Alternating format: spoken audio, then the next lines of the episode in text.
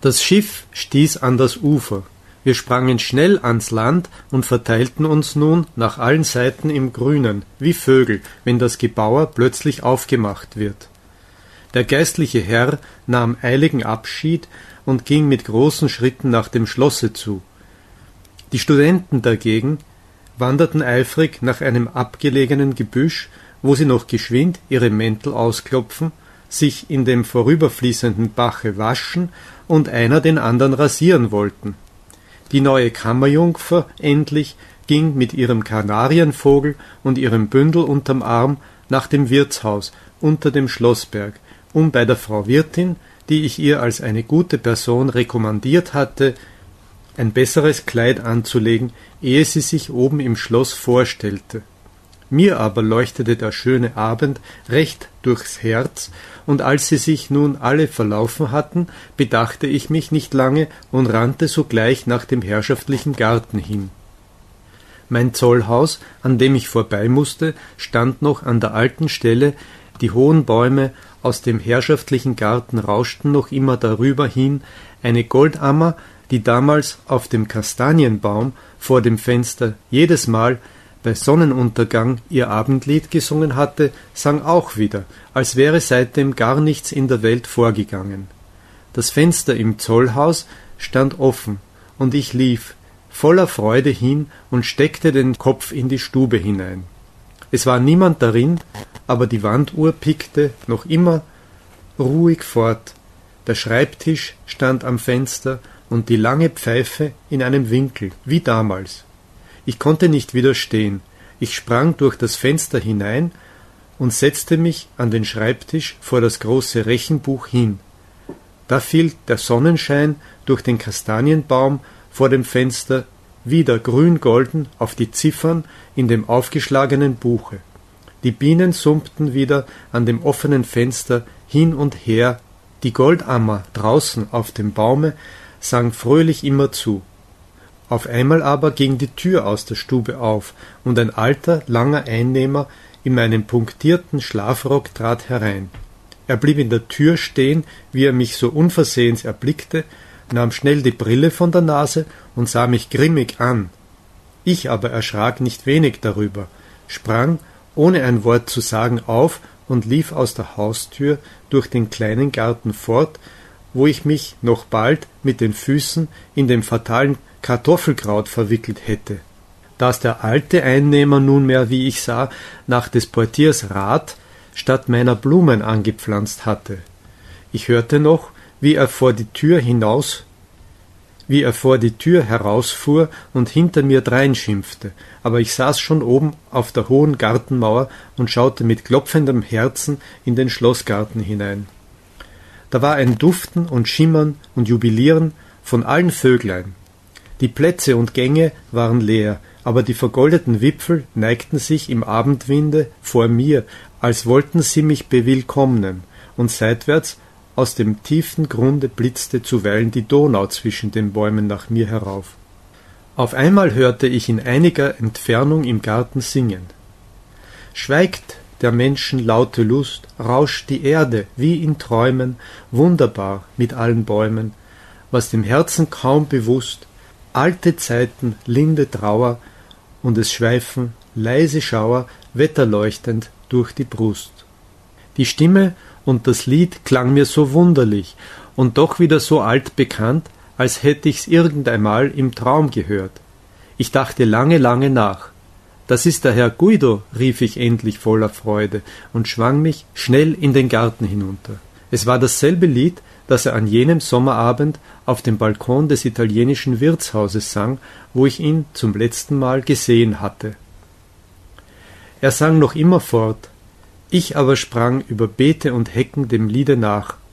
Als ich nun zwischen den letzten Rosensträuchern hervortrat, blieb ich plötzlich wie verzaubert stehen denn auf dem grünen Platz am Schwanenteich, recht vom Abendrot beschienen, saß die schöne gnädige Frau in einem prächtigen Kleid und einem Kranz von weißen und roten Rosen in dem schwarzen Haar, mit niedergeschlagenen Augen auf einer Steinbank und spielte während des Liedes mit ihrer Reitgerte vor sich auf dem Rasen, gerade so wie damals auf dem Kahn, da ich ihr das Lied von der schönen Frau vorsingen musste.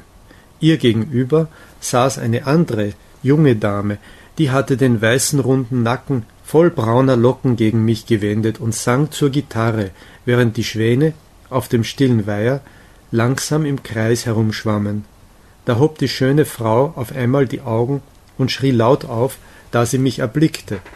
Die andere Dame wandte sich rasch nach mir um, dass ihr die Locken ins Gesicht flogen, und da sie mich recht ansah, brach sie in ein unmäßiges Lachen aus, sprang dann von der Bank und klatschte dreimal mit den Händchen.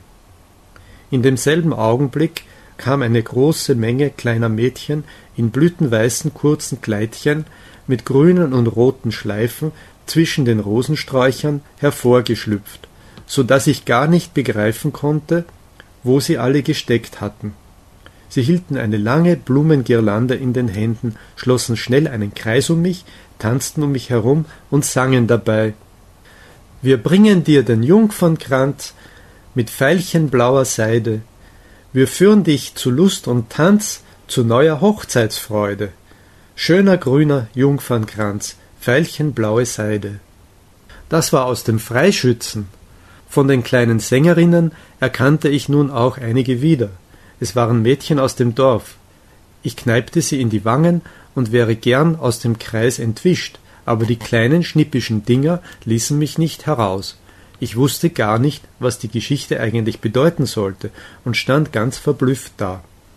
Da trat plötzlich ein junger Mann in feiner Jägerkleidung aus dem Gebüsch hervor. Ich traute meinen Augen kaum. Es war der fröhliche Herr Leonhard.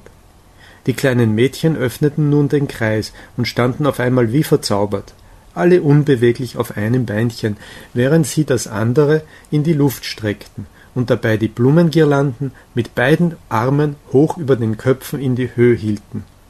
Der Herr Leonhard aber fasste die schöne gnädige Frau, die noch immer ganz still stand und nur manchmal auf mich herüberblickte, bei der Hand und führte sie bis zu mir und sagte Die Liebe, darüber sind nun alle Gelehrten einig, ist eine der couragiösesten Eigenschaften des menschlichen Herzens. Die Bastionen von Rang und Stand schmettert sie mit einem Feuerblick danieder. Die Welt ist ihr zu eng und die Ewigkeit zu kurz. Ja, sie ist eigentlich ein Poetenmantel, den jeder Phantast einmal in der kalten Welt umnimmt, um nach Arkadien auszuwandern. Und je entfernter zwei getrennte Verliebte voneinander wandern, in desto anständigern Bogen bläst der Reisewind den schillernden Mantel hinter ihnen auf, desto kühner und überraschender entwickelt sich der Faltenwurf, desto länger und länger wächst der Talar den Liebenden hinten nach, so dass ein Neutraler nicht über Land gehen kann, ohne unversehens auf ein paar solche Schleppen zu treten. O teuerster Herr, Einnehmer und Bräutigam, obgleich ihr in diesem Mantel bis an den Gestaden der Tiber dahinrauschtet, das kleine Händchen eurer gegenwärtigen Braut hielt euch dennoch am äußersten Ende der Schleppe fest, und wie ihr zucktet und geigtet und rumortet, ihr musstet zurück in den stillen Bann ihrer schönen Augen. Und nun dann, da es ist, da es so gekommen ist, ihr zwei lieben, lieben, närrischen Leute, schlagt den seligen Mantel um euch, dass die ganze Welt rings um euch untergeht. Liebt euch wie die Kaninchen und seid glücklich. Der Herr Leonhard war mit seinem Sermon kaum erst fertig, so kam auch die andere junge Dame, die vorhin das Liedchen gesungen hatte, auf mich los, setzte mir schnell einen frischen Myrtenkranz auf den Kopf und sang dazu sehr neckisch, während sie mir den Kranz in den Haaren festdrückte und ihr Gesichtchen dabei dicht vor mir war.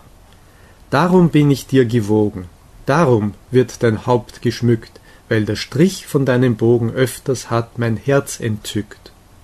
Dann trat sie wieder ein paar Schritte zurück. Kennst du die Räuber noch, die dich damals in der Nacht vom Baum schüttelten? sagte sie, indem sie einen Knicks mir machte und mich so anmutig und fröhlich ansah, dass mir ordentlich das Herz im Leibe lachte. Darauf ging sie, ohne meine Antwort abzuwarten, rings um mich herum. Wahrhaftig noch ganz der Alte, ohne allen welschen Beischmack. Aber nein, sieh doch nur einmal die dicken Taschen an. rief sie plötzlich zu der schönen gnädigen Frau. Violine, Wäsche, Barbiermesser, Reisekoffer, alles durcheinander. Sie drehte mich nach allen Seiten und konnte sich vor Lachen gar nicht zugute geben. Die schöne gnädige Frau war unterdessen noch immer still und mochte gar nicht die Augen aufschlagen vor Scham und Verwirrung. Oft kam es mir vor, als zürnte sie heimlich über das viele Gerede und Spaßen. Endlich stürzten ihr plötzlich Tränen aus den Augen, und sie verbarg ihr Gesicht an der Brust der anderen Dame. Diese sah sie erst erstaunt an und drückte sie dann herzlich an sich. Ich aber stand ganz verdutzt da, denn je genauer ich die fremde Dame betrachtete, desto deutlicher erkannte ich sie. Es war wahrhaftig niemand anders als der junge Herr Maler Guido.